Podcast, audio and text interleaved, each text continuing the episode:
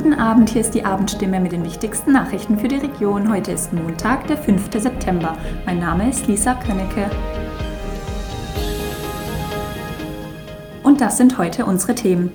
Ab Herbst wird der Besuch beim Tierarzt deutlich teurer. Die Heilbronner SPD ist für Windräder im Stadtwald offen. Und wie die Arbeitsagentur Bavü den Fachkräftemangel bekämpfen will.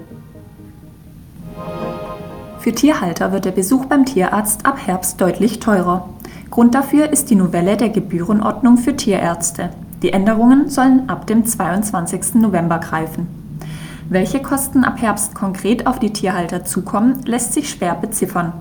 Faktoren wie Zeitaufwand, der Wert des Tieres und die örtlichen Verhältnisse fließen ebenfalls in den Betrag mit ein. Eine allgemeine Untersuchung mit Beratung bei Hunden kostete beispielsweise nach dem einfachen Satz rund 13 Euro. Ab Herbst sind es 23. Die Tierärztin Dr. Susanne Haberkern-Katzitz von der gleichnamigen Kleintierpraxis in Neckarsulm-Ammerbach sieht die Gebührenerhöhung indes als notwendig an. Die letzte Anpassung liegt Jahre zurück und überall steigen die Preise und Gehälter. Das sei nur zeitgemäß. Tierschützer schlagen indes Alarm. Wer ohnehin knapp bei Kasse ist, der kann sich wichtige tiermedizinische Untersuchungen vielleicht nicht mehr leisten. Die Sozialdemokraten im Heilbronner Gemeinderat wollen die Energiewende kommunal vorantreiben. Dazu zählt für sie auch der Bau von Windkraftanlagen. Die Frage, ob diese auf Heilbronner Gemarkung realisiert werden können, sei kein Tabuthema mehr, betonte der Fraktionsvorsitzende Rainer Hinderer. Man sei aufgeschlossen, im östlichen Heilbronner Stadtwald mögliche Standorte zu prüfen.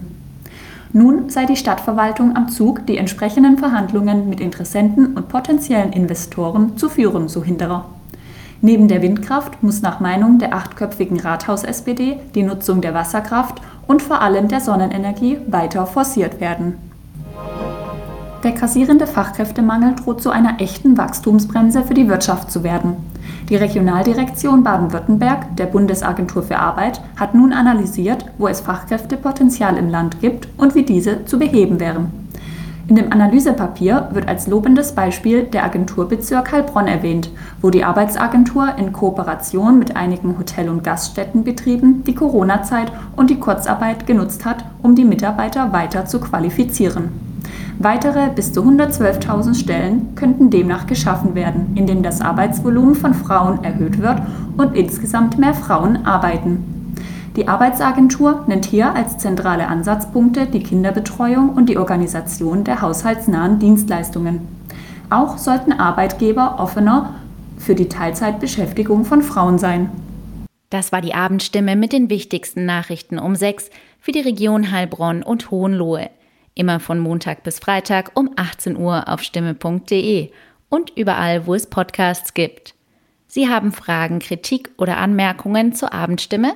Dann schicken Sie einfach eine E-Mail an podcast.stimme.de. Sie sind Frühaufsteher, gerne draußen an der frischen Luft und wollen sich etwas dazu verdienen?